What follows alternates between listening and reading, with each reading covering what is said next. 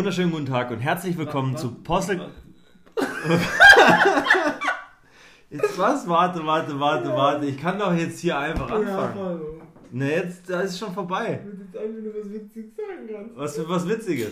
Wunderschönen guten Tag und herzlich willkommen zu Hustle Up, dem Podcast für Unternehmer, Jungunternehmer und solche, die es werden wollen und einfach auch für jeden, der sich für Dinge interessiert, der oder die sich für Dinge interessiert, die das Leben angeht.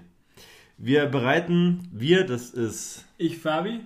und ich, Hannes, ähm, jede Woche fünf Themenbereiche vor, aus denen wir dann einen Newsletter machen und euch dann die Inhalte zur Verfügung stellen, damit ihr die nachkonsumieren könnt. Es geht um verschiedene Bereiche, wie zum Beispiel Bücher, ähm, andere Podcasts oder Dokus, Filme und wir vergeben auch jede Woche heiße Tipps.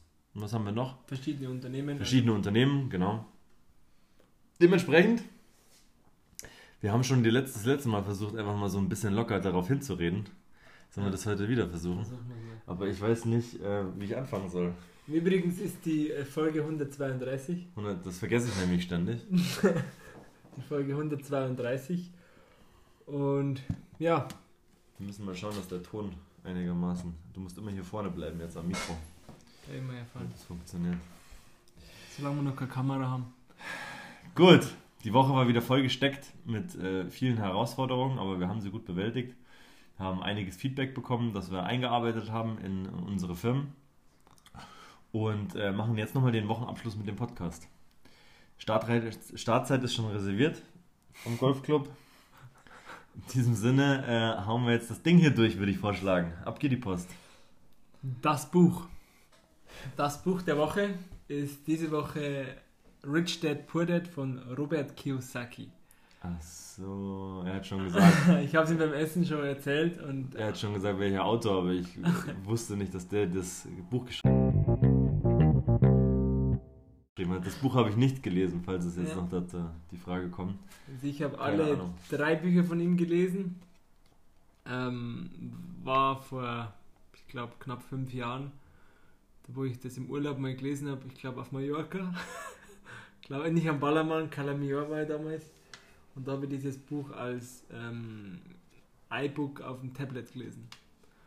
Und wie soll ich sagen, der Autor beschäftigt sich mit diesem Buch. In diesem Buch erzählt er Geschichten oder gibt er Tipps, wie man ähm, zur finanziellen Freiheit gelangen kann. Was Vermögen, was Verbindlichkeiten sind, ähm, dass das für jeden möglich ist. Und er erzählt es nicht nur, sondern er Also macht die finanzielle Freiheit. genau die finanzielle Freiheit. Er Geht es aber nicht da, ich dachte die ganze Zeit, es ging um, es geht bei dem Buch darum, dass er jemanden, eine, eine Vaterfigur hat, die reich ist und eine Vaterfigur, die arm ist, oder Genau. wie? anha- anhand dieser, dieser beiden, wie die beiden Personen handeln, erklärt er die Und ganzen wie hat er die kennengelernt?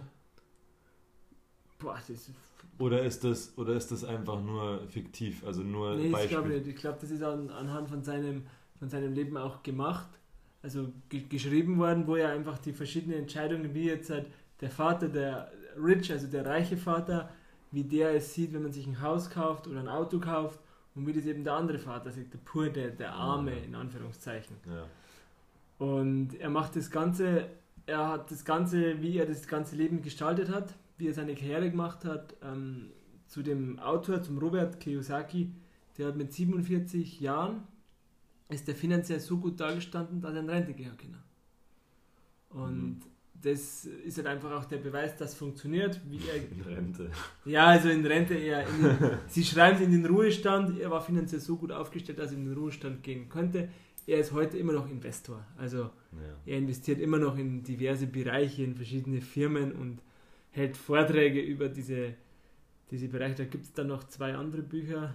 Den Cashflow Quadrant heißt der eine und der dritte ähm, ist eine, eines der bekanntesten Bücher, was, was immer vorgeschlagen wird. Wenn Ich meine, wenn es um solche Bücher geht, das ist ja jetzt so ein Bestseller, den äh, haben ja ganz Ja. viele Leute schon gelesen. Ja. Und auch dieses, was, wie hieß das eine Buch, das wir jetzt, wo wir beide, das wir beide, Babylon? nee, das wir beide jetzt zuletzt gelesen haben, zufällig. Ja, Dieses- Napoleon Hill, oder? Ja, genau. Napoleon Hill. das sind, wie, wie, wie, wie heißt es nochmal? Think and Grow Rich. Ja, think Big and Grow Rich, glaube ich, oder Think, irgendwie so. Ja. Auf jeden Fall ähm, reich werden. Und da, das muss man, finde ich, das holt natürlich ab, so ein Titel. Und auch der Rich Dad Poor Dad Titel holt ab einfach. Ja. Viele, viele Leute. Aber andere Leute schreckt der auch ab.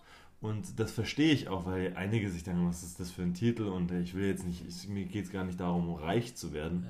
Und da, dadurch finde ich es find ich schade, wenn ich mal in Erwägung ziehe, ein Buch zu schreiben, das sich auch mit Persönlichkeitsentwicklung und vielleicht Lebensgestaltung äh, irgendwie befassen sollte, dann fände ich es schöner, einen Titel zu wählen, der schon auch vielleicht polarisiert, aber der das nicht ausschließt, dass sich das auch jemand an, der anhört oder, ähm, oder, oder jemand liest, der nicht reich werden will. Ja, sondern vielleicht einfach eine, einen Überblick haben möchte über übers Leben sozusagen. Mhm. Ja. Weil das machen ja die Bücher eigentlich. Also man kann sich ja aus jedem Buch diese, zum Beispiel, wenn, ich gehe mal davon aus, dass in dem Buch dann auch darüber gesprochen wird, wie man, ob es schlau ist, ein Haus zu kaufen zum Beispiel. Ja, richtig. So. Und ähm, das das ist jetzt zum Beispiel so eine Sache, die man halt vor, vorgelebt bekommt, vielleicht von den Eltern oder von irgendwo, und dann das einfach für richtig empfindet, das so zu machen, oder dass es halt das, das ist, was man tun sollte. Ja. Und dann, dass es da noch andere Perspektiven gibt, die ähm, findet man dann halt in so einem Buch vielleicht raus. Aber wenn man sich nicht interessiert fürs Reichwerden, dann kriegt man die Information vielleicht nicht. Und das finde ich schade, weil eigentlich das ja auch diese Entscheidungen ja auch Menschen treffen, die nicht reich werden wollen, sondern vielleicht auch ganz normal leben. Er, er nennt es immer in seinem, in seinem Buch immer den finanziellen IQ. Mhm. Ähm, durch das, dass in der Schule wenig darüber gelernt wird, wie man mit Geld umgehen soll, wie man am besten die Entscheidungen trifft, wie man eine kaufmännische Entscheidung von einer emotionalen Entscheidung unterscheidet. Ähm, und deswegen hat er sich das zur Aufgabe gemacht, Menschen zu informieren, sich den finanziellen IQ anzueignen oder zu verbessern, mhm. um eben dann, ähm, er hat verschiedene äh, Bereiche herausgenommen, zum Beispiel jetzt hat, ähm, je früher, desto besser, eine Finanzanalyse ist der erste Schritt zum Wohlstand. Mhm. Also, was nehme ich ein, was gebe ich aus? Genau. Ganz, ganz einfache Themen, was aber weniger machen. Oder selbst die beste Ausbildung vernachlässigt Wissen über Geld. Ja. Das sind einfach so, so Grundthemen, wo ihr ja schon am Anfang ansetzt und einfach gute Tipps auch gibt. Weil es hilft ja am Ende nichts. Das ist halt das, dieses, diese, das, wie gesagt, wie ich gerade eben schon meinte, das sind zwar sehr polarisierende Titel, ja. aber eigentlich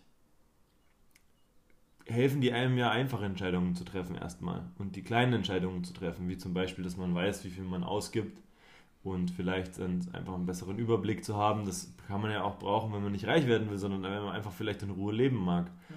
Und in, insgesamt sich auszukennen, wie das Geld so fließt und warum und diese ganzen Dinge sind auch wichtig für jemanden, der einfach ganz normal leben will. Ja. Und das finde ich schade, dass das oft dann äh, übersehen wird.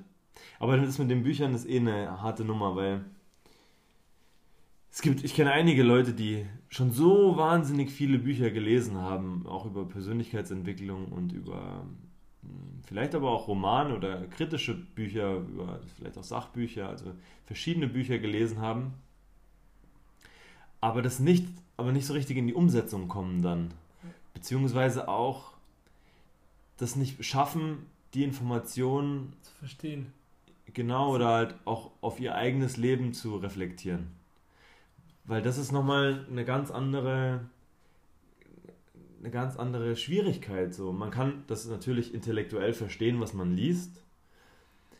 Nur mir fällt eben auf, dass einige sich, selbst, also sich distanzieren von dem, was sie da lesen. Also es nicht mit sich selbst in Verbindung bringen, obwohl sie vielleicht ähm, eben schon solche Entscheidungen getroffen haben, aber gar nicht dann das in der Tiefe, in der es der Autor vielleicht verfasst hat, wahrnehmen mhm. sondern eben nur in der Oberfläche und sich das, also wie gesagt, das nicht mit sich selbst verbinden. Und dadurch dir das Buch eigentlich einen viel geringeren Impact hat, als es haben sollte. Mhm. Also, ich meine, das ähm, ist ja in unserer äh, Geschichte schon verankert, dieses, diese Problematik. Wenn man jetzt zum Beispiel die Bibel nimmt oder andere äh, große Bücher, die so geschrieben wurden oder zusammengetragen wurden, äh, in denen einige Verse stehen, die äh, Menschen. Ich habe jetzt zum Beispiel, jetzt im Moment äh, höre ich das Buch ähm, von, wie heißt der, Harari? Irgendwie. Eine kurze Geschichte der Menschheit.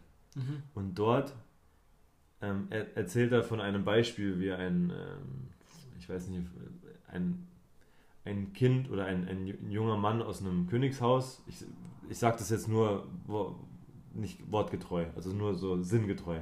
Ein junger Mann aus einem Königshaus geht in die Kirche, predigt einer mit Gefühl, äh, Nachsicht und nur den anderen tun, was du auch selbst willst und so.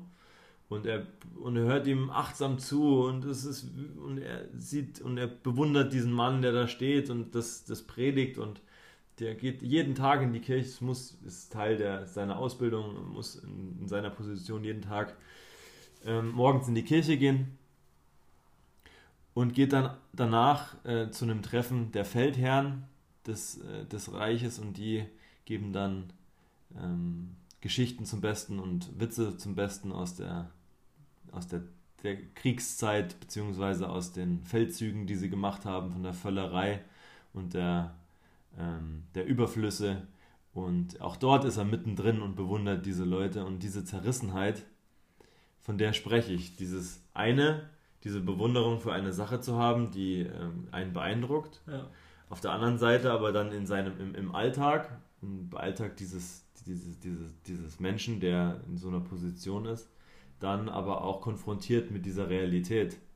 Und ähm, weil wenn er jetzt das eine anwenden würde, dass er in der Kirche so bewundert und dann in dieser, in dieser, in diesem, in dieser Konstellation mit Feldherren und irgendwelchen Kriegsverbrechern quasi, dann müsste der die ja aufmerksam machen auf ihre Fehl, Fehl, auf ihr Fehlverhalten. Also Konfrontation geben. Würde sich auch so wahnsinnig unwohl fühlen und könnte dann wahrscheinlich in seiner Position auch gar nicht mehr existieren. Ja. Und das passiert eben bei Menschen in unserem Rahmen auch. Wenn jetzt der Rich Dad Poor Dad sagt, dass es äh, keine kaufmännisch kluge Entscheidung ist, äh, ein Haus zu finanzieren, in dem man selbst lebt, da werden jetzt ein paar, die sowas, die jetzt vielleicht unseren Podcast hören und versuchen, das auf sich selbst zu beziehen, ähm, das auch von sich distanziert betrachten und sagen, bei mir ist das anders oder da vielleicht gar nicht tiefer drüber nachdenken oder ja. irgendeinen anderen Vorwand finden, warum man das dann gemacht hat, die dann alle emotional sind und nicht kaufmännisch, die Vorwände. Aber das ist halt diese Schwierigkeit, wenn man, wenn man sich dessen bewusst wird vielleicht und dann feststellt, Mensch, vielleicht war das dann doch nicht so die beste Entscheidung, die ich hätte treffen können. Dann, spätestens dann erkennt man das und dann muss man eher ins Handeln kommen. Das heißt, vielleicht auch Werte, die man weitergegeben hat, muss man ja dann revidieren und die Größe muss man ja dann haben vor sich selber, dann auch diese ganzen harten Schritte zu gehen. Und das sind dann alles so schwere Schritte, dass man diesen ersten gar nicht machen kann oder dass man den auch lieber nicht macht. Und das passiert nicht nur in dem Fall des Häuserkaufens, ja. sondern halt auch in so wahnsinnig vielen anderen ja. Fällen, dass man da Schwierigkeiten hat, das, was man gelesen hat, wirklich so zu reflektieren, dass man das dann auch im Leben umsetzen kann. Das finde ich ist immer das, die größte Problematik bei solchen Büchern. Ja. Ja, das stimmt. Und er, der Autor hat es äh, zusammenfassend dann, ich weiß, auf den letzten Seiten dann auch schön geschrieben, dass die wichtigste Investition in unseren Kopf ist. Also, weil es geht da viel um materielle Investitionen und, und äh, Käufe und Verkäufe und so Geschichten. Aber er schreibt dann auch ganz deutlich, dass die wichtigste Investition in den eigenen Kopf ist. Einfach ja. zu, zu lernen und, und gucken, irgendwas Neues zu lesen oder anzuschauen oder weiterzubilden. Und ja, also ich kann dieses Buch nur empfehlen. Das ist der erste Schritt für die finanzielle Bildung auf jeden Fall. Also da lernt man viel, wie vieles zusammenhängt, wie Menschen Entscheidungen treffen. Kann ich nur, kann ich nur empfehlen, auf jeden Fall. Auf jeden Fall. Haben wir diesen Harari schon mal gemacht, oder? Mhm. In, 21. Jahrhundert haben wir gemacht. Ich habe den die Geschichte der Menschheit habe ich auch schon gelesen. Den könnte man, den könnte man vielleicht sogar beim nächsten Mal auch machen. Ja, weil das, das Buch, ich, da muss ich kurz was von zu erzählen, weil das, das also bei mir ist es so, dass ich keine festen, dass ich versuche, so wenig feste Glaubenssätze zu haben, wie es geht. Also von denen ich hundertprozentig überzeugt bin. Ich versuche so wenig davon zu haben, wie ich kann, weil es mir dann leichter fällt, neue Dinge zu lernen oder in diese Praxis umzusetzen. Weil wenn, du, wenn, man, wenn man einmal ähm, einen, einen Glaubenssatz hat, erklär, man, vielleicht, erklär vielleicht mal, wenn einer nicht weiß, was ein Glaubenssatz ist. Ja, zum Beispiel, wenn du ein Erfolg als Erwachsener, also ein, ein, ein, ausgefüll, ein ausgefülltes Leben oder ein vollständiges Leben hat man dann, wenn man eine, ein Kind hat oder ein oder zwei Kinder hat, ein Haus, ein Auto und in den Urlaub fahren kann. Also dieses Bild ist der Glaubenssatz für, eine, für einen erfolgreichen Erwachsenen zum Beispiel. Guter Job, Haus, Hund, Kind, Urlaub, ja. Frau, Familie, das ist diese die Situation, das ist dieser Glaubens, diese Glaubensrichtung, die man eben gelernt hat, dass es das ja. die Realität ist. Und dann arbeitet man sein Leben darauf hin, egal ob man jetzt vielleicht auch selber darauf gekommen wäre. Es gibt ja einige, die tatsächlich in diesem Rahmen auch dann ihr Leben lang glücklich sind. Aber einige gibt es eben dann auch, die vielleicht das gemacht haben, diese ganzen Schritte gegangen sind weil sie das so gelernt haben, weil das, das die Glaubenssätze waren, die ihnen mitgegeben wurden. Und das sind, da gibt es auch ganz viele verschiedene andere Glaubenssätze. Das fängt ja schon in der Ernährung an. Also zum Beispiel, ich mag irgendwas. Pilze, Pilze dann. Ich mag keine Pilze oder ich mag irgendwas besonders gerne oder am Freitag isst man Fisch am Mittwoch isst man, äh, weiß ich nicht, ich kenne diese ganzen Regeln nicht, aber am Freitag isst man Fisch, weiß ich, am Donnerstag oder Fisch oder Süßspeise am Freitag, am Sonntag gibt es Mehl, genau, Mehl, Fisch oder Mehlspeise, am Sonntag gibt es dann Schweinsbraten, am Mittwoch gibt es eine Suppe, irgendwie so. Das sind ja auch alles Glaubenssätze, so. Das, ja. das ist halt, natürlich hat sich das ergeben aus einer gewissen Ökonomie, aber im Grunde sind das auch Glaubenssätze. Oder ich mag irgendwas nicht, ich mag irgendwas gerne. So. Das sind alles Glaubenssätze. Und ich versuche so wenig wie möglich davon zu haben, weil das nämlich hilft, wenn man weniger davon hat, sich schneller weiterzuentwickeln. Wenn ich nämlich von irgendwas, wenn ich irgendwas ganz fest in mir verankere, dass das so ist, diese Verankerung, wenn man die, wenn man die über Jahrzehnte oder über sehr viele Jahre hin festigt, dann hat man sehr viel Arbeit, die wieder zu lösen, weil man sich ja daran gewöhnt hat. Und das wird ja dann zur eigenen Realität. Ja das kann man ja auch ganz gut ähm, abgleichen, wenn man vielleicht über, überregional, übernational, international sich verschiedene Kulturen anschaut, die auf verschiedene Arten und Weisen ihr Leben leben und das vielleicht auch relativ glücklich, ähm, was sich unterscheidet vom Freitag Fischessen zum Beispiel, jetzt wenn man mal das so ganz plakativ sagen will. Ja. Und ähm, wenn man da eben frei bleibt, dann fällt einem das äh, leichter zu verstehen. Und dieser Harari zum Beispiel hat ja einige ähm, also in, diesem, in dieser kurzen Geschichte, das erzähle ich es schon, vielleicht machen wir es trotzdem nächste Woche nochmal, aber ich finde halt einfach krass, vielleicht schneide ich es einfach nur an. Ich finde es halt einfach nur krass oder sehr informativ zu lernen, wie es dazu kam, dass wir überhaupt jetzt hier sitzen. Ja. Weil das ja rückblickend, also wenn man das äh, ganz ähm, aus wissenschaftlicher Sicht wird das ja betrachtet, auch aus diesem, in diesem Buch, das finde ich auch sehr interessant. Ich mag das, ich mag das, wenn wenig Meinung in, einer, in einem Buch ist, sondern sehr viel ähm, Fakten.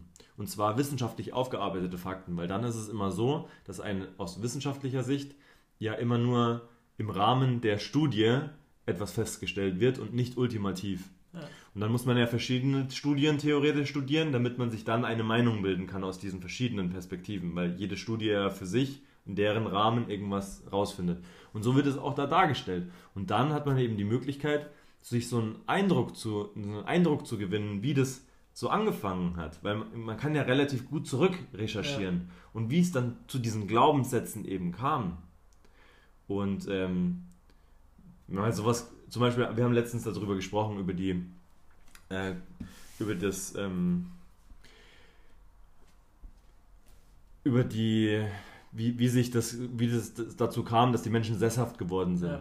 Und die ähm, Struktur in einem Haus zum Beispiel dann, die Familienstruktur in einem Haus entstanden ist und das, die Bewirtschaftung der Felder. Und da habe ich halt in dem Harari jetzt gehört, dass, ähm, dass sie herausgefunden haben, dass es wohl so war, dass ähm, diese, diese Bewirtschaftung der Felder entstanden sind durch die, ähm, das gemeinsame durch die gemeinsame Perspektive in eine Glaubensrichtung.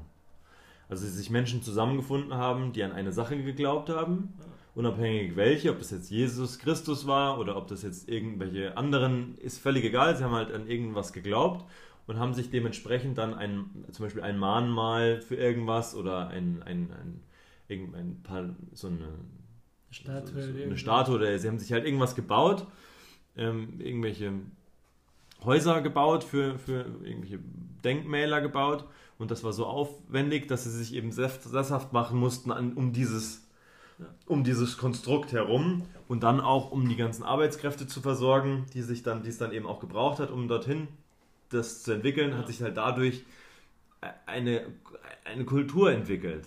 Und diese, und das ist halt interessant, finde ich, weil das halt so angefangen hat, dass es Leute gab, die sowas, die so eine Glaubensrichtung dann irgendwie kultiviert haben aus irgendwelchen Gründen und wie dann die Grundenergie der Menschen ist, warum die dann bestimmte Dinge tun.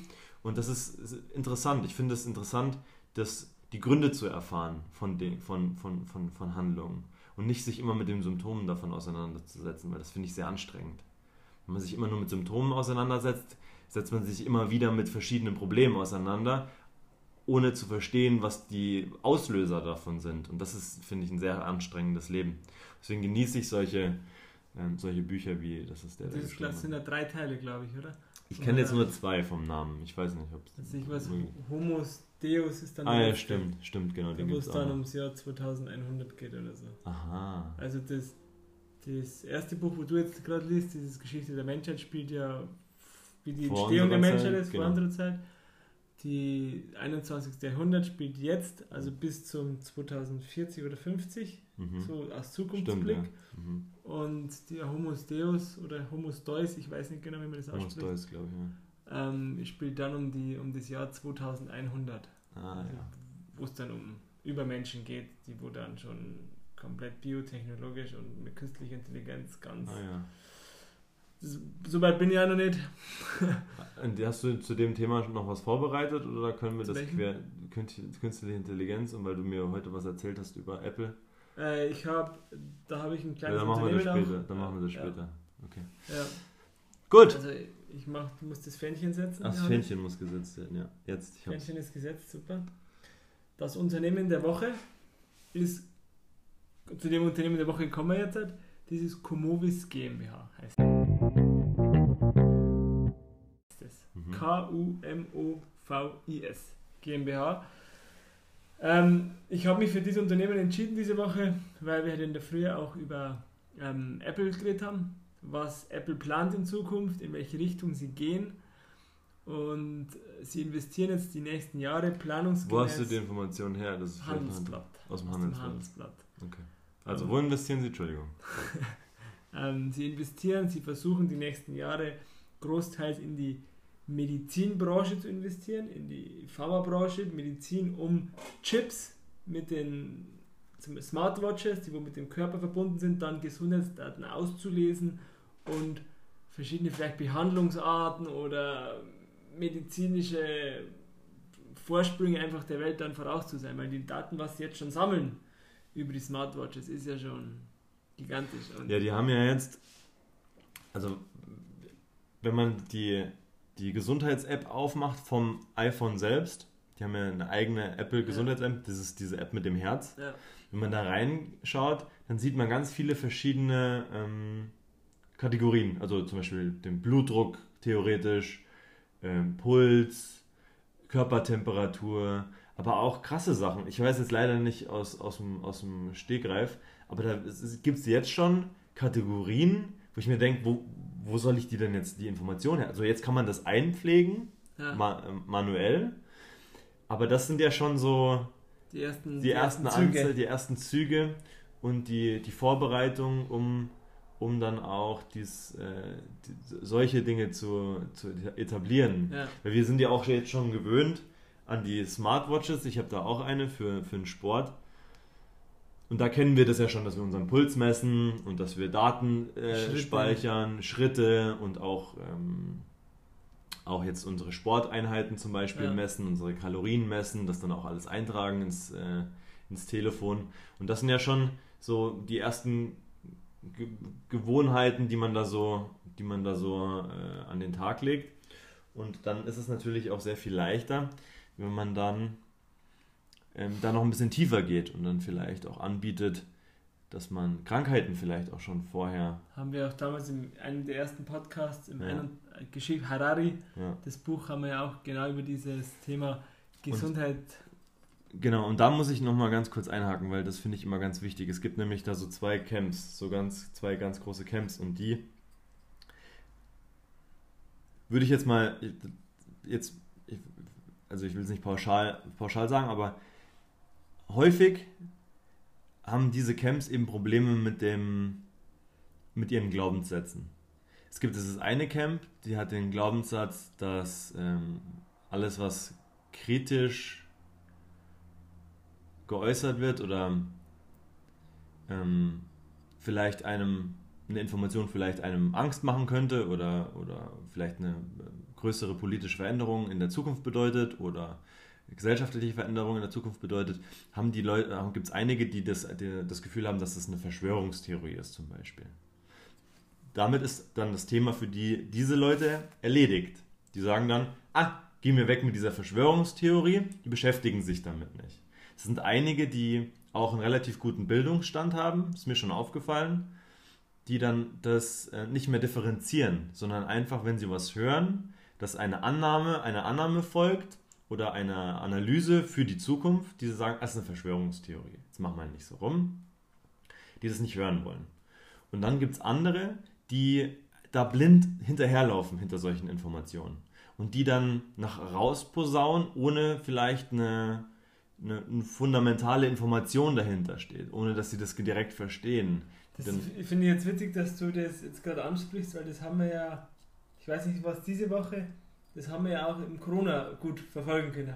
Ja, genau. Haben wir auch, da war es ja genau das, wo du jetzt gesagt hast, da hat es die Leute gegeben, auch diese zwei Lager. Ja, genau. Und wo ich jetzt gerade nicht ganz mitgekommen bin, auf was beziehst du jetzt die zwei Lager? Auf die also auf die Chips? Ja, zum Beispiel, genau. Also jetzt bei den, bei der, ähm, bei, bei diesem Thema mit den, mit den Uhren, das ist ja nur, also wenn man das Thema jetzt anreißt, dann geht es jetzt darum, dann könnte ich jetzt sagen, ja, es geht jetzt darum, dass, das, dass es Uhren gibt, die den Blutdruck messen können.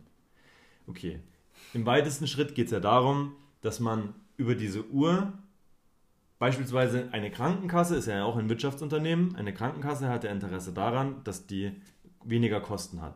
Die möchten gerne Geld einnehmen und weniger Kosten haben. Das heißt, weniger Kosten bedeutet, die Leute sollen weniger krank sein, beziehungsweise sollen sie weniger Behandlungen benötigen. Sie dürfen gerne mehr Medikamente benötigen. Das ist ein äh, das, das ja, ist ja wurscht. Auf alle Fälle, bis zu einem gewissen Rahmen dürfen sie auch Medikamente verwenden, aber es muss ja ein wirtschaftliches Unternehmen bleiben. Sonst funktioniert ja so eine Krankenkasse nicht. Das wird ja auch jeder, der diesen Glaubenssatz der Verschwörungstheorie in sich haben, auch bestätigen können, dass es um ein Wirtschaftssystem geht. Ja? Wir haben Kapitalismus, da geht es um Kohle.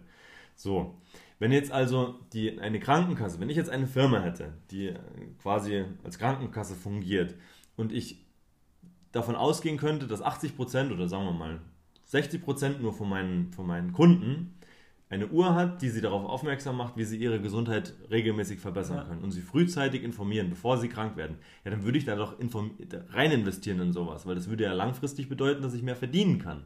Ist doch eine ganz einfache ja. Situation. Und wenn ich jetzt ein Tech-Unternehmen bin, das äh, die ähm, Möglichkeiten hat, das Kapital hat, und auch die äh, Wissenschaftler dazu zur Verfügung hat, um sich an Zukunftsmärkten zu, äh, zu, zu beteiligen, ja, dann investiere ich als Tech-Unternehmen doch in diesen Bereich, weil ich weiß, da wird es Abnehmer geben, die das von mir äh, bekommen. So. Und vor allem, weil der Kapitalismus nämlich immer ein ständiger Wachstumsprozess ist. Es darf nicht stehen bleiben. Das, da, man darf, man hat jetzt das mit diesem Smartphone hat man jetzt hinbekommen und mit so einer Smartwatch hat man jetzt auch hinbekommen, aber es darf nicht aufhören, weil wenn man ein Produkt in den Markt etabliert, dann gibt es, gibt es, es gibt einen Produktzyklus. Das, man spricht von einem Produktzyklus, das heißt, man ähm, launcht ein Produkt, beispielsweise hat es die erste Smartwatch von Apple gegeben, soweit ich weiß. Und daraufhin kam, kam dann nach, einem gewissen, nach einer gewissen Zeit Samsung. Die haben dann die Produkte analysiert, haben das dann günstiger gemacht und nach Samsung, jetzt kannst du auf Ebay für 15 Euro eine Smartwatch kaufen. die deinen Puls super, super misst, also für 30 Euro. Ja. So, also ist der Markt jetzt, auf einmal war der Markt sehr, also am Anfang war der Markt sehr spitz. Es gab nur einen Anbieter oder dann vielleicht noch einen zweiten Anbieter, einen hochpreisigen und einen moderaten. Und jetzt kommen auf einmal die Billiganbieter dazu. Und jetzt teilt sich der Markt auf einmal auf. Das heißt, das große Geld ist nicht mehr zu verdienen in diesem, in diesem Bereich. Jetzt muss eine Erneuerung her. Der Markt muss wieder spitz gemacht werden. Und das ist ein ständiges Rennen nach vorne. Ständig. Und deshalb ist der Kapitalismus auch eine, ein, ein Grundpfeiler unserer, äh, unserer Wissenschaft.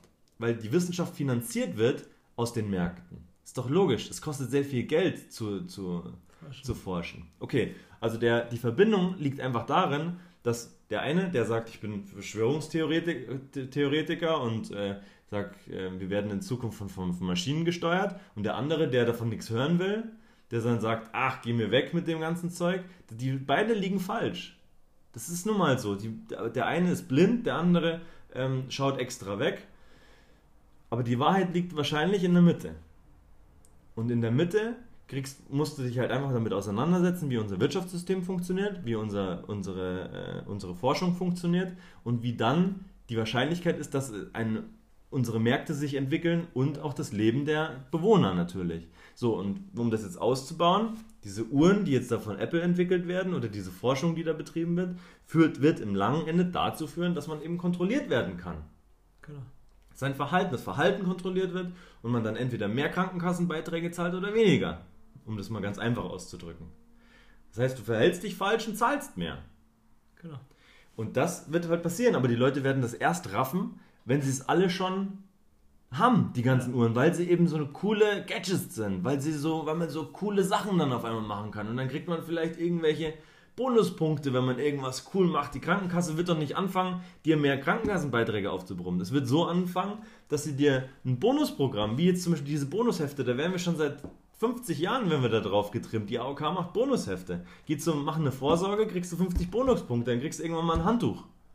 Das läuft so. Und genauso wird es mit den Uhren auch laufen. Die werden die etablieren, du wirst ein Bonusprogramm bekommen, so wie bei PayPal auch. Da werden wir auch schon dran gewöhnt an dieses Bonusprogramm. Und das ist nichts anderes als ein Sozialpunktesystem. Du verhältst dich gut, du kriegst ein Lob. Du verhältst dich schlecht, du wirst getadelt.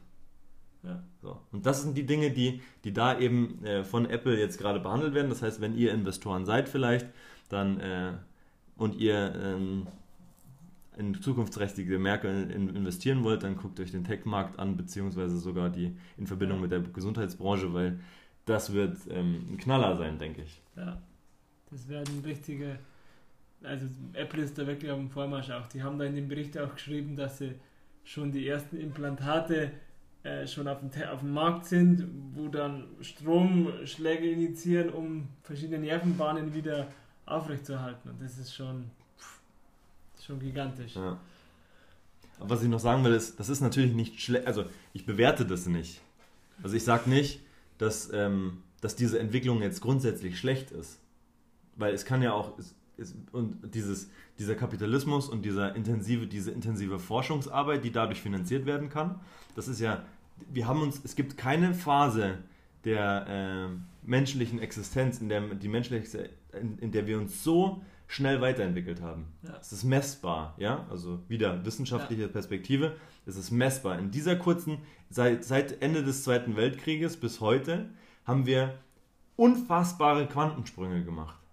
Weil, dieser, weil der Kapitalismus auf unaufhaltsamem Weg sich immer weiter weiterentwickelt und immer diese, diese Progression braucht. Und dass eben in die Wissenschaft investiert wird und sich da wahnsinnig schnell weiterentwickelt wird. Ja, und da kommen wir gar nicht hinterher. Die Leute, die aufwachsen, denken, das ist das, was es jetzt gibt. Das ist, das ist noch lange nicht. Also wir haben noch nicht mal rangekratzt an das, was möglich ist. Und das meine ich mit Glaubenssätzen auch. Man muss sich entspannen mal seine ganzen Sachen so ein bisschen in Relation sehen und vor allem neue Dinge annehmen, recherchieren, objektiv und nicht emotional, sondern aus wissenschaftlicher Sicht sich da mal ein paar Gedanken. Ich bin wirklich bei weitem kein Wissenschaftler, bei weitem nicht. Ich kenne ein paar, die sich auf der Ebene mit Sachen auseinandersetzen und ich interessiere mich auch für Sachen, aber ich versuche grundsätzlich einfach nicht voraus zuerst mal irgendwas zu verurteilen, sondern irgendwas zu verstehen hm. was da dran ist. Und das hilft wahnsinnig, um auch am äh, Zahn der Zeit zu bleiben. Ja. Da fällt mir noch was ein, wenn man sich nämlich dann irgendwelche älteren Damen und Herren zum Beispiel ähm, anhört, die jetzt zum Beispiel vor 20, 30 Jahren noch gesagt haben, ach, mit dem Handy, das, da brauchst du mir nicht kommen. Tablet, Handy brauche ich keins. Ich hatte, ich weiß noch, ein ehemaliger Chef von mir, der hat immer gesagt, äh, Smartphone, also mit dem kannst du mir gestohlen bleiben. Der hatte ewig noch sein Blackberry. Der kommt vielleicht auch noch damit klar.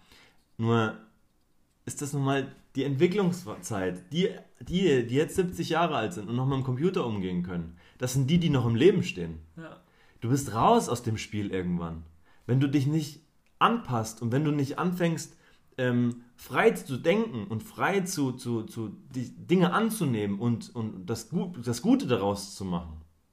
Und Nein sagst, wenn du ständig Nein sagst zu neuen Sachen, dann bist du raus aus dem Spiel. Die Welt entwickelt sich, die Welt weiter. Du kannst dich, ob du jetzt störrisch bist oder nicht, ob du dir jetzt mitmachst, oder ist der Welt doch egal. Es läuft einfach vorwärts. Und entweder du bleibst da sitzen, wo du bist, oder du machst mit.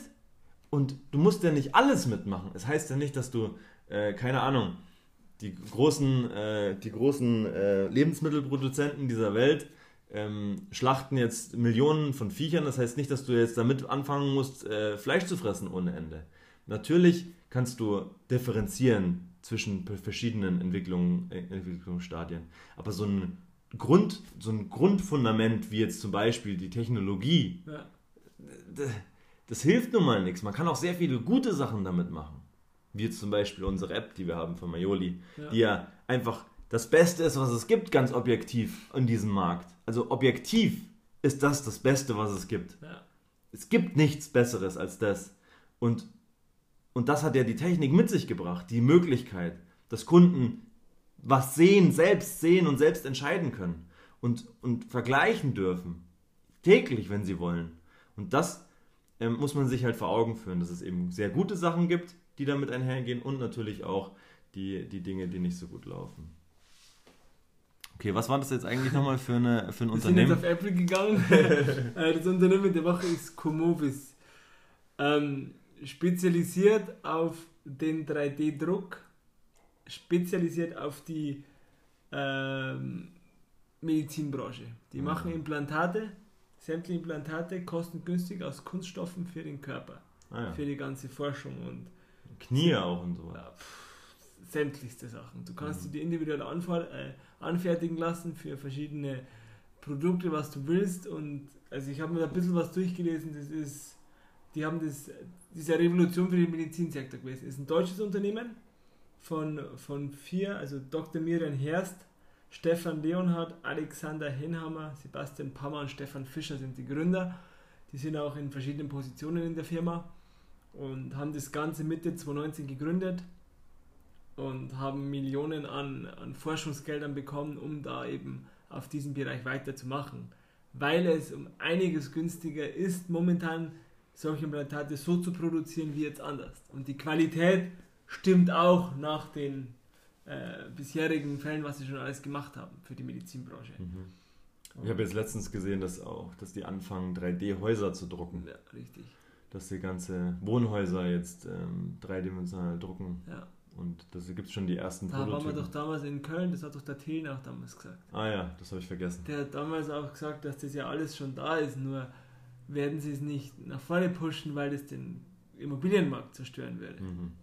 Das war damals seine Aussage. Glaube ich noch, mich noch Kann daran sein. zu erinnern, erinnern zu können. Und Alles braucht seine Zeit. Ja, genau. Und wie die, gesagt. Die Kutschenbauer haben auch irgendwann mal äh, was dagegen gehabt, dass die Autos auf den, auf den Markt kommen. Kannst ja. du davon ausgehen.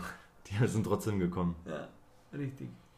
Richtig. Da habe ich noch eine geile Werbung zu dem ganzen Thema jetzt. Da habe ich eine, eine geile Werbung gesehen von Nike. Und zwar ging es da um einen Driver. Da waren, hat Nike noch äh, Golfschläger gemacht. Also das ist schon bestimmt zehn Jahre her. Die Werbung. Oder noch länger. Der Tiger Woods war da noch ziemlich jung. Auf alle Fälle steht da ein Typ am Abschlag mit so einem roten Driver, gell? nagelneu mit so einem großen Nike-Logo drauf. Und dann steht einer und sagt so, ah, mit dem Schläger Titan oder weiß nicht, Carbon oder sowas. Carbon, das muss Stahl, muss in so einem Schläger verarbeitet. Ich spiele nur mit Stahl. Und derselbe Typ sitzt mit einem anderen Typen, der noch älter ist als er, an der Theke und dann sagt er, was Stahl? ein richtiges Holz muss aus Holz sein ich spiele nur aus Holz. Und das spielen sie so weiter, bis die, nee, die letzte Szene dann im alten Schottland ist, wo so ein Typ mit einem Schottenrock steht mit so einem, mit so einem, mit, es schaut aus wie so ein Hammer in der Hand und sagt, oh, mit diesem neuen Schläger brauchst du mir nicht kommen, ich spiele nur den. Den ersten, den es gegeben hat. Das erste ist das Beste. Also was ich damit sagen will, die von Nike haben mit diesen Glaubenssätzen ja. genauso gespielt. Die haben gesagt, wir haben jetzt einen neuen Schläger rausgebracht. Du kannst dir aussuchen, ob du jetzt den alten schlechteren spielst oder ob du den neuen besseren spielst. Ja. Und genau das ist das Thema. Das ist erstens ein Zeichen für Wissenschaft, Kapitalismus und zeigt die Glaubenssätze eben auch auf. Ja. Wenn, da kann der eine stehen, der kann sein, meinetwegen kann er sein Leben lang diesen alten Schläger spielen, wenn er will. Soll er machen. Spielt er halt immer diesen alten Schläger. Aber es gibt halt objektiv gesehen einfach jetzt schon bessere, die aus Wissen, mit der Wissenschaft, die zur Verfügung stand und der Technologie zu, einfach zur Verfügung gestellt wird. So, er kann seine alten spielen, wenn er Lust hat. Nur in zehn Jahren denkt keiner mehr über seinen Schläger nach. Und ob er den jetzt weitergespielt hat oder nicht. Ja. Das ist einfach so. Es war bei uns auch so, wo wir relativ viel Golf gespielt haben in 2018, haben wir dann auch irgendwann angefangen, ähm, schwierigere Schläger zu spielen, ja. die zwar ein besseres Schlaggefühl geben, aber nicht fehlerverzeihend sind. Und mittlerweile spielen wir beide wieder Schläge, die relativ fehlerverzeihend sind. Das heißt, wenn man den Ball nicht so trifft, wie man ihn treffen sollte, fliegt er trotzdem. Ja. Also man kann, ähm, wenn man wenn man die Möglichkeit hat, eben aus der Technologie auch ähm, Vorteile zu ziehen, dann macht es doch nur Sinn. Ähm, man braucht halt immer nur noch ein gesundes Verhältnis dazu. Das ist natürlich klar. Und was ich damit sagen wollte, ist eben diese, auch der 3D-Druck mit Gelenken zum Beispiel, wenn da jetzt irgendeiner hergegangen wäre, ach, sowas machen wir nicht, und äh, dann hätte es nicht entstanden und vielleicht hätten Leute nicht die Möglichkeit, günstiger ähm, Gelenke eingebaut zu bekommen, nach Unfällen oder sowas. Das hat immer was Gutes. Natürlich hat es auch was Schlechtes mit dem ganzen Plastik vielleicht im Körper oder wer weiß das so genau. Ich kenne mich nicht aus. Aber es ist, ähm, hat immer was Gutes und was Schlechtes. Es geht auch wieder mit der Zukunft. Wie gesagt, diese 3D-Drucker, wo ich da davon gehört habe, ich weiß nicht, wann die ersten auf den Markt kommen sind, da wo dann die ersten. Beim Mediamarkt steht ja auch so einer immer. Das weiß ich, habe ich noch gar nicht gesehen. Beim Mediamarkt steht immer so ein kleiner 3D-Drucker, da kannst du so kleine Männchen und sowas kannst du dir da drucken selber zu Hause. Und ja, zu dieser Firma habe ich zwei YouTube-Videos in unserem Newsletter. Also meldet euch beim Newsletter an, könnt ihr uns einfach eine E-Mail schreiben, auch auf unserer Instagram-Seite ähm, ist uns sogar ein Link in der Bio, wo du draufklicken kannst und dann uns eine E-Mail schicken kannst. Ähm, hier haben wir ein paar YouTube-Videos, zwei Stück und die Internetseite ist auch verlinkt auf dem Newsletter. Ja, das ist jetzt das Unternehmen der Woche. Ein bisschen Apple mit reingezogen. ähm, Fähnchen, sehr gut. Ja, Bericht Deko, Doku. Deko. Bericht Deko. Bericht Deko. Bericht Diki. Sind wir dieses Mal bei einem Bericht, bei einer Doku ähm, Food Inc., was wir wirklich essen. Diese, diese Doku ist auf, sogar auf YouTube zu finden. Also ich habe den Trailer auch im Newsletter drinnen und man kann sich die ganze die ganze äh, Story oder die ganze Dokumentation auch auf YouTube angucken. Und es ist auch auf Insta. Auf ist Instagram. aber nichts für schwache Nerven, glaube ich. Nee. Also, da ist, ist brutal. Also die, ich, ich habe den Film jetzt selber, ich weiß, ich habe ihn mal, glaube ich, gesehen, aber es ist schon eine längere Zeit her. Ähm, um was geht es in dem Film? Oder in der Doku? Es geht um die Ernährung, großteils eigentlich um, das, um die Monopolisierung der, der Lebensmittelindustrie welche Macht die haben. Und du Produktion hast vorhin, allem, ja. Produktion, du hast vorhin äh, auch das Schöne gesagt, dass sich die Welt, ähm, so wie sie sich die letzten 50 Jahre äh, verändert hat, es noch nie so war. Und genauso wird es auch in dieser Doku äh, ganz am Anfang im Trailer auch gesagt, in den letzten ja. 50 Jahren äh, hat sich die Lebensmittelindustrie so verändert wie die letzten 10.000 Jahre nicht. Mhm. Und ähm, ja. Also in den USA ist es anscheinend so, dass es nur noch äh, eine Handvoll Großschlachtereien gibt, in der aus, der, aus, dem, äh, aus dem ganzen Land oder aus den ganzen Ländern Nordamerikas ähm, die Tiere hingeliefert werden und dort in, in großen Massenproduktionen geschlachtet werden. Ja.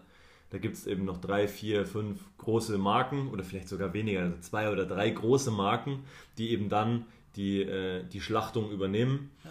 und äh, dann auch das, die Qualitätskontrolle quasi von dem Fleisch machen. Und da wird halt sehr viel Schund drüber getrieben und äh, es ist auch natürlich eine üble Situation für die Viecher. Da könnte man jetzt sagen, ja gut, das ist ja nur in den USA so. So ist es nicht. Also in Deutschland ist die Schlachtung auf äh, einzelnen Höfen und äh, Kleinschlachtereien auch verboten worden. Das heißt, ähm, ich weiß es zum Beispiel von ähm, einer Freundin von mir, die, der ihr Opa einen Hof hatte, oder äh, der Opa ist verstorben, aber die haben auf dem Hof geschlachtet früher. Also Ja. die ähm, haben das früher vor Ort gemacht. Die Kinder haben das auch gesehen, wie das gemacht wurde. Der Opa hat geweint, hat, das, die, hat die Kuh da dahin gebracht und dann hat der Opa sich verabschiedet von der Kuh, weil er sich ihr Leben lang um sie gekümmert hat. Dann wurde das geschlachtet und weil das so gehört und weil das so ist, wurde das dann äh, eingefroren und komplett äh, verarbeitet. So. Und dann kam es zu dem Punkt, dass die Kuh nicht mehr geschlachtet werden durfte am Hof. Dann haben die das äh, zur Schlachterei bringen müssen. Das hat dem Opa gar nicht gepas- gepasst, weil der eine emotionale Verbindung hatte zu den Tieren. Und dann haben die auch festgestellt, dass das Fleisch nicht so geschmeckt hat und das nicht die Konsistenz hatte wie das Fleisch von ihren Kühen, schon seit Jahrzehnten. Und da haben sie eben vermutet, und das ist jetzt nicht mehr als eine Vermutung, weil es mir gesagt wurde von jemandem, dem es gesagt wurde. Das ist ein bisschen dünn jetzt, aber äh, so wurde es erzählt, dass, das, dass sie vermutet haben, dass das Fleisch nicht ihr Fleisch wäre, sondern dass sich da was vermischt hat von, von anderen Tieren, von anderen Kühen. Was ja die Realität ist in äh, Großschlachtereien. Also du kannst nicht davon ausgehen, wenn du äh, eine Packung Hackfleisch kaufst, dass das von, einem, von einer Kuh ist. Diese Illusion hatte ich als Jugendlicher und als ich dann zum Erwachsenen wurde, ist mir das mal klar geworden, dass in so einer Packung Hackfleisch zum Beispiel, ich glaube mit 100 verschiedenen Kühen ist es noch untertrieben. Also das sind 100 verschiedene Tiere, verschiedene Kühe in einer Packung Hackfleisch. Ich weiß nicht ganz genau, wie viele Kühe es sind, aber das kann man nachlesen. Es ist gestört. Es ist wirklich gestört. Und also man in diesem Food Inc. geht es hauptsächlich darum, um Massentierhaltung und die Versorgung von, äh, von, von der, vom Volk äh, mit Billigfleisch und ähm, zeigt einfach ganz gut auf, was so ein bisschen schief läuft. Und das ist natürlich ein extremes Beispiel, aber man kann davon ausgehen, dass äh, die Intensität, wenn das jetzt 100% ist, was man da geze gezeigt bekommt in dem Film, könnte man, kann man sicher davon ausgehen, dass 60 oder 70% in Deutschland auch Realität ist. Ja. Also bei uns werden die Viecher auch durch ganz Deutschland gefahren. Ähm, das ist leider so. Ja. Und ähm, ich habe dem Fabi das heute Morgen vorgeschlagen, diese Doku da mit reinzusetzen. Ich, hab, ich reite jetzt so ein kleines bisschen auf den Glaubenssätzen rum die ganze Zeit. Ähm, vielleicht sollten wir auch die Folge mit irgendwie so, so benennen, irgendwas mit Glaubenssätzen. Ja. Weil da ist es nämlich genauso. Jetzt ähm, schaut sich jemand diese, diese Doku an und wenn du diese Doku verstehst, intellektuell verstehst, und das traue ich jedem zu, der sich die anguckt, also wenn man ein kleines bisschen, äh, kleines bisschen Gehirnfunktion in seinem Kopf hat, und das traue ich wirklich jedem auf dieser Welt zu, dann versteht man objektiv die Problematik. Nur dann, das reicht ja nicht. Also das ist jetzt wieder diese Situation, dass man das, was man sieht, anwenden muss in seinem Leben und dadurch einen Nachteil, in Anführungszeichen, einen Nachteil empfindet, weil man ja dann kein billiges Fleisch mehr essen darf. Das ist ja ein Einschnitt in, in, in, in, die, ähm, in die Ernährung ins Freiheitsgefühl. Ja. Und da kommen wir dann eben zu der Problematik. Dann schauen sich die Leute das an, vielleicht haben die auch einen gewissen Ekel dann, das kann auch sein, aber der vergeht ganz schnell. Ab dem nächsten Döner oder ab der nächsten Familie, ach, dann esse ich das doch jetzt. Ich will jetzt auch nicht unangenehm auffallen vor der Familie, dann esse ich das jetzt doch. Auch wenn man es verstanden hat, dass es passiert. Und das hat dann auch wieder was mit den Glaubenssätzen zu tun. Wie, ähm, ich möchte nicht, dass jemand mich verurteilt für irgendwas. Ich möchte nicht unangenehm auffallen. Ich möchte insgesamt auch nicht unangenehm sein für andere Leute und so weiter und so fort. Ähm, und da ähm, entstehen dann wieder diese Glaubenssätze äh, oder stehen die Glaubenssätze dann wieder im Weg, dass man solche äh, Informationen, die man in so einer Doku bekommt, dann vielleicht auch direkt einfach umsetzt. Also das, ich kann jedem empfehlen, der sich ein kleines bisschen bewusst sein möchte, wie er selbst lebt oder was er für- selbst für einen Einfluss auf die Welt hat. Wenn ein Mensch sich für seinen Einfluss in die Welt interessiert oder auf die Welt interessiert, dann sollte er sich diese Doku anschauen, finde ich. Weil das Ja. gehört auf jeden Fall zur Verantwortung dazu. Das steht, das steht auch in der Beschreibung von dem, von dem Film, von der Doku drinnen, dass die Menschen nicht wissen sollen, was sie essen. Ja. Und alle oder viele, viele, viele denken, dass sie keinen Einfluss haben äh, auf die ganze Lebensmittelindustrie, weil die ja so, so groß ist. Aber es ist genau das Gegenteil. Wenn sich äh, viele dazu bewegen oder viele nicht kein Fleisch mehr essen oder nicht mehr die Billigproduktion essen, dann merken das die. Aber das, Verändert sich der Markt. genau. Also wir haben es in der Hand. Genau. Es ist, es ist halt so, ich meine, da, da kann man dann auch wieder, es gibt wieder die gleichen, die die Verschwörungstheorien abwinken und nicht kontrollieren, sind die gleichen, die dann sagen, ja, äh, was- soll das und so. Aber es ist da genauso. Da könnte man Ich finde, ich finde es ein gutes Beispiel. Ich finde eine Sache ein gutes Beispiel. Du hast ein- dein Geldbeutel, dein Geldbeutel ist deine, äh, dein Spendenkonto. Und du kannst von diesem Spendenkonto in verschiedene Unternehmen und in verschiedene äh, Institutionen Geld investieren und reinspenden. Und für jede Spende bekommst du was zurück. Und das ist das Produkt oder die Dienstleistung, die du dir gekauft hast. Ja. So, das musst du dir im Klaren sein. Es ist genau so. Du gibst dein Geld einem Unternehmen und das Unternehmen floriert deswegen. Ja. So. Und wenn du verschiedene Un- Unternehmen unterstützt, wenn du dir dessen bewusst bist, dann veränderst du deinen eigenen Fußabdruck auf dieser Welt. Du veränderst deinen Fußabdruck und weil du kannst ja in erster Linie nur Verantwortung für dein eigenes Leben übernehmen und nicht für das der anderen. ja. Das heißt, kannst du ja nicht, du bist nicht in der Politik, du bist nicht in einem großen Wirtschaftsunternehmen im, äh, im Vorstand. Du bist eine Einzelperson in deiner existieren, in deiner Welt, in deiner Bubble sozusagen. In deinem Dorf, in deinem Ort, in deiner Stadt, in deinem Wirkungskreis. Genau. Aber kontrollieren kannst du natürlich den ökologischen, äh, den, den, den, den globalen Fußabdruck nicht. Nicht in dem Ausmaß. Aber deinen eigenen kannst du. Ja. So. Und diese Eigenverantwortung, um die geht es da eigentlich nur. Und da macht nicht jeder alles perfekt, das will ich gar nicht sagen, weil wenn wir dann vom einen zum anderen gehen, wir haben jetzt hier gerade zwei Cola Light stehen, dann darfst du das auch nicht. Ja. Dann äh, musst du, also da, da, da werde ich jetzt nicht mehr fertig. Also wenn ich damit jetzt anfange, in jedem Lebensbereich, man darf auf gar keinen Fall auf einen, einen Finger auf jemanden zeigen, nur weil der jetzt noch Fleisch isst zum Beispiel. Oder weil der jetzt, keine Ahnung, ich habe mir jetzt Adidas-Schuhe gekauft für 60 Euro. Die- Das ist auch, der, mein Fußabdruck wird dadurch auch nicht grüner. Weißt du? Ich habe eine Nike-Hose an, natürlich trage ich die Sachen sehr lange und kaufe mir nicht ständig neue. Also ich schaue schon, dass ich da auch ähm, aufpasse, wie ich konsumiere. Ich bin keiner, der da so. Aber konsumieren tue ich die Dinge ja trotzdem. Unter, unterstützen tue ich ja diese Dinge trotzdem. Und Coca-Cola ist sicherlich keine Firma, die man unterstützen sollte, wenn man über seinen, äh, über seinen äh, Fußabdruck, seine CO2-Bilanz nachdenkt. Ja? Also, aber jeder kann in einer gewissen Art eine Verantwortung übernehmen. Und wenn das jetzt zum Beispiel auch nur bedeutet, dass man sagt, ich esse nur noch einmal in der Woche Fleisch zum Beispiel. Oder wenn ich mir Fleisch kaufe, dann kaufe ich das von hier und dort. Ohne dass es vielleicht um die ganze Welt geschippert wurde oder äh, irgendwo billig aus dem Discounter kommt. Ja?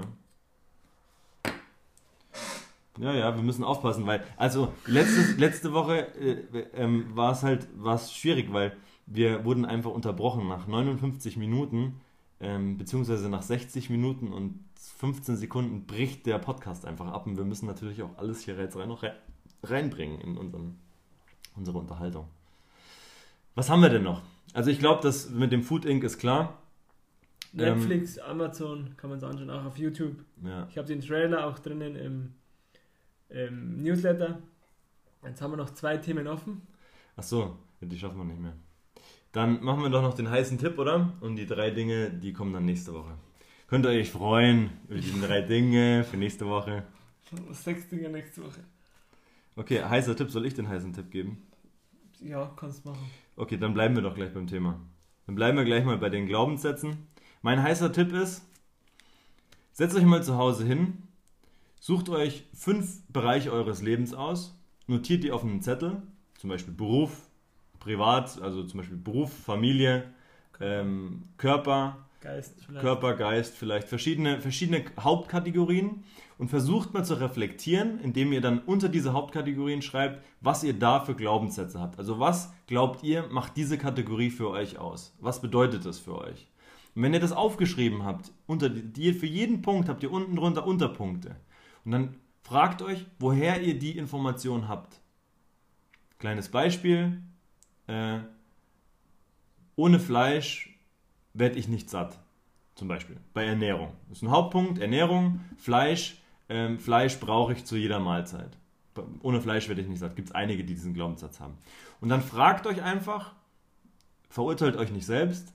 Äh, ihr könnt nichts dafür, dass ihr das denkt. Schaut einfach mal, woher habe ich die Information?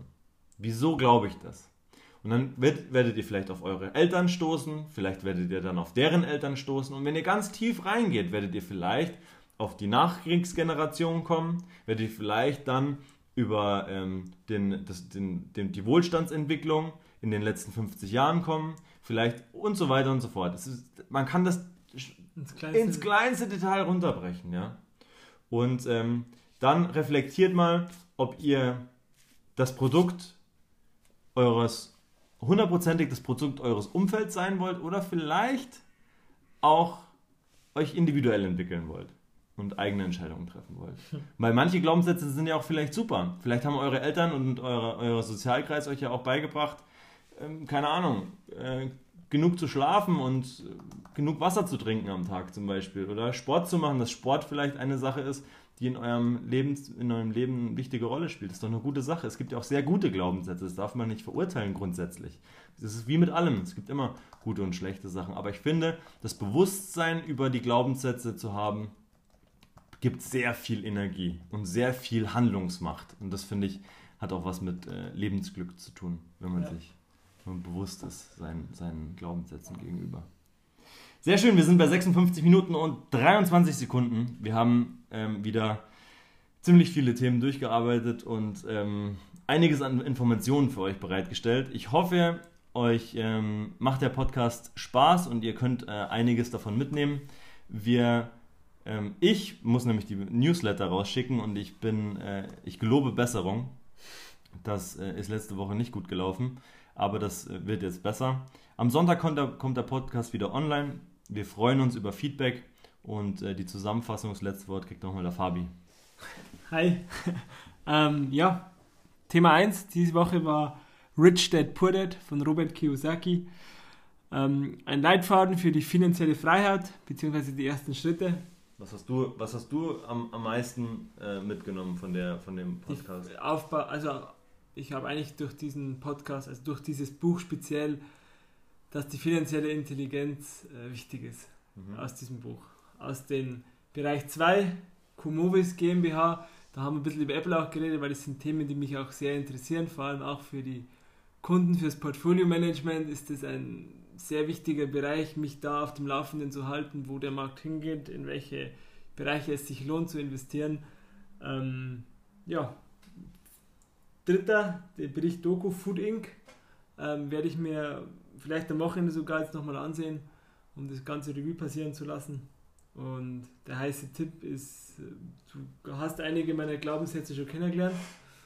Ähm, kann ich nur jedem empfehlen, auch das zu machen, sich selbst zu reflektieren, warum man verschiedene Entscheidungen trifft, aufgrund welcher Glaubenssätze. Und ja, so viel dazu. Freut euch auf Sonntag, circa um 12 kommt er raus und macht es gut. Ciao, ciao.